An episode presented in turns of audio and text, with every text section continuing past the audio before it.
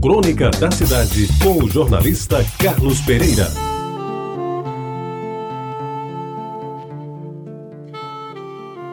Amigos ouvintes da Rádio Tabajara, acertar 12 palpites num jogo de 13 prognósticos, naquela época, era coisa muito difícil. Aliás, ganhar em qualquer loteria é coisa rara, como todo mundo sabe. A alegria de ser um dos felizardos da loteria esportiva naquele final de semana em 1968 era, portanto, plenamente justificável. Estava eu morando no Rio de Janeiro e aí da agência da Caixa Econômica na Avenida Nossa Senhora de Copacabana, assim que a agência abriu pelas 10 horas da manhã de uma quarta-feira, era o coroamento de uma jornada iniciada na noite anterior, que tal qual o filme de suspense, incluíra busca do volante, premiado por todos os cantos imagináveis, até encontrá-lo na lixeira do, do andar do prédio festa das crianças, alegria da mulher com planos para bem gastar o dinheiro e a expectativa das empregadas, duas irmãs que nos acompanhavam desde o casamento. O gerente da caixa, simpático e solícito, não só confirmou que o volante estava premiado, anunciou o valor do prêmio, em moeda da época uma soma bem interessante, e de repente pedimos documentos para providenciar o pagamento.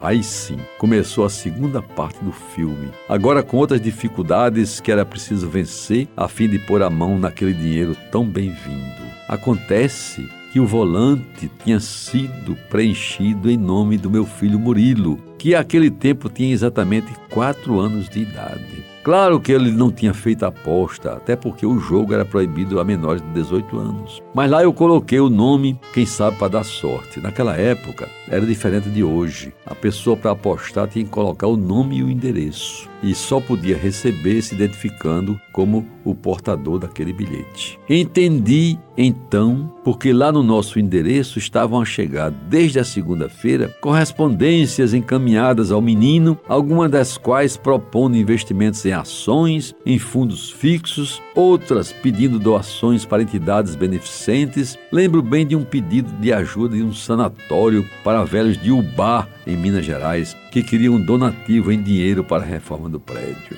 Então eu disse ao gerente da caixa que o ganhador não tinha documentos, pois a criança de 4 anos não era facultado portar RG ou CPF, mas podia apresentar-lhe o premiado de corpo inteiro. Ao meu lado, Murilo, bem vestido, cabelo penteado, sem entender muito aquela confusão, apertou a mão do gerente e foi cumprimentado pela agência inteira, como o mais novo ganhador da loteria esportiva, que naquela época era grande loteria. E não existia nem a quina, nem a cena, nem a mega cena. Era a loteria esportiva que fazia juntar milhões de brasileiros jogando nos três palpites dos jogos da semana. E então ele teve direito a foto, abraços e beijinhos de todas as funcionárias da agência da Caixa. Só que, como era de menor idade, o dinheiro seria depositado numa poupança em seu nome e somente podia ser movimentado quando completasse 18 anos, de acordo com a lei. Voltamos todos para casa com um profundo sentimento de decepção. Afinal, após toda a saga de jogar, ganhar, perder e achar o cartão,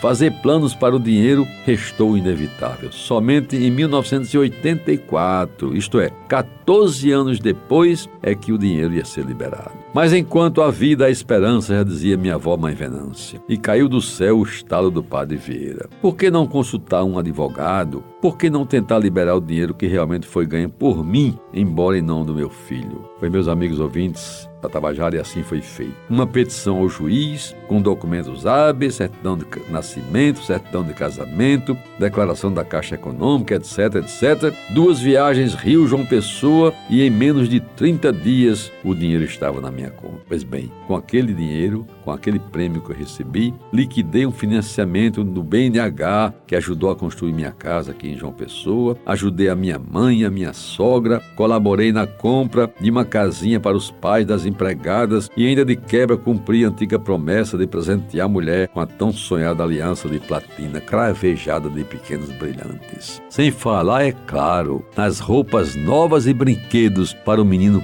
Carlos Murilo. Você ouviu Crônica da Cidade com o jornalista Carlos Pereira.